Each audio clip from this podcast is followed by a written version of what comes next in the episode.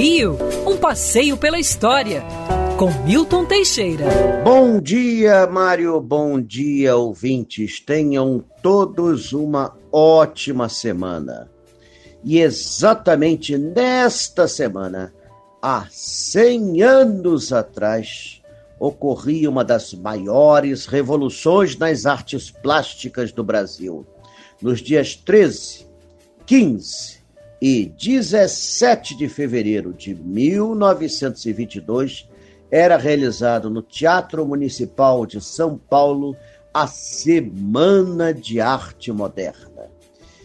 Idealizada por Di Cavalcante e Tarsila do Amaral, que aliás não participaria do evento, teve a presença de diversos artistas como Heitor Villa-Lobo, Mário de Andrade, John Grass, é, Anita Malfatti e outros mais. Não era a primeira exposição de arte moderna no Brasil. Já em 1916, Anita Malfatti tinha feito uma exposição que havia merecido uma crítica bastante negativa do então garoto Monteiro Lobato.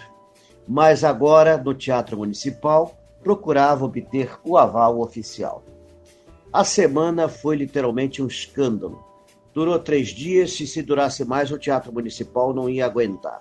Houve vaias, apupos, quase nenhum aplauso. Na verdade, as obras de arte moderna eram expostas sem nenhuma explicação, e com isso as pessoas ficavam desorientadas, achavam aquilo uma brincadeira ou então um trote e sentiam-se ofendidas. Não havia uma não houve uma educação para a arte moderna. Houve uma preocupação de explicar às pessoas, assim em profundidade, o movimento moderno. Era como se eles tivessem chegado, chegamos aqui, estamos e vamos ficar. E foram apupados e efetivamente a semana não teve assim o fim colimado, mas foi um marco, foi o lançamento oficial da arte moderna no Brasil depois você teria a Sociedade Pro Arte Moderna, fundada em São Paulo.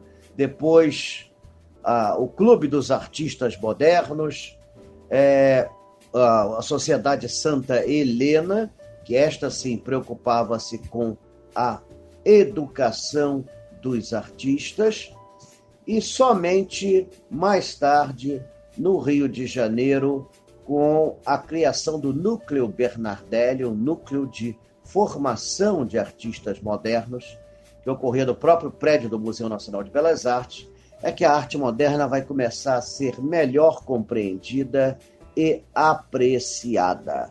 Mas a Semana de Arte Moderna entrou para a história e está fazendo exatos 100 anos, marcou o centenário da independência do Brasil e agora o bicentenário. Quer ouvir essa coluna novamente? É só procurar nas plataformas de streaming de áudio. Conheça mais dos podcasts da Band News FM Rio.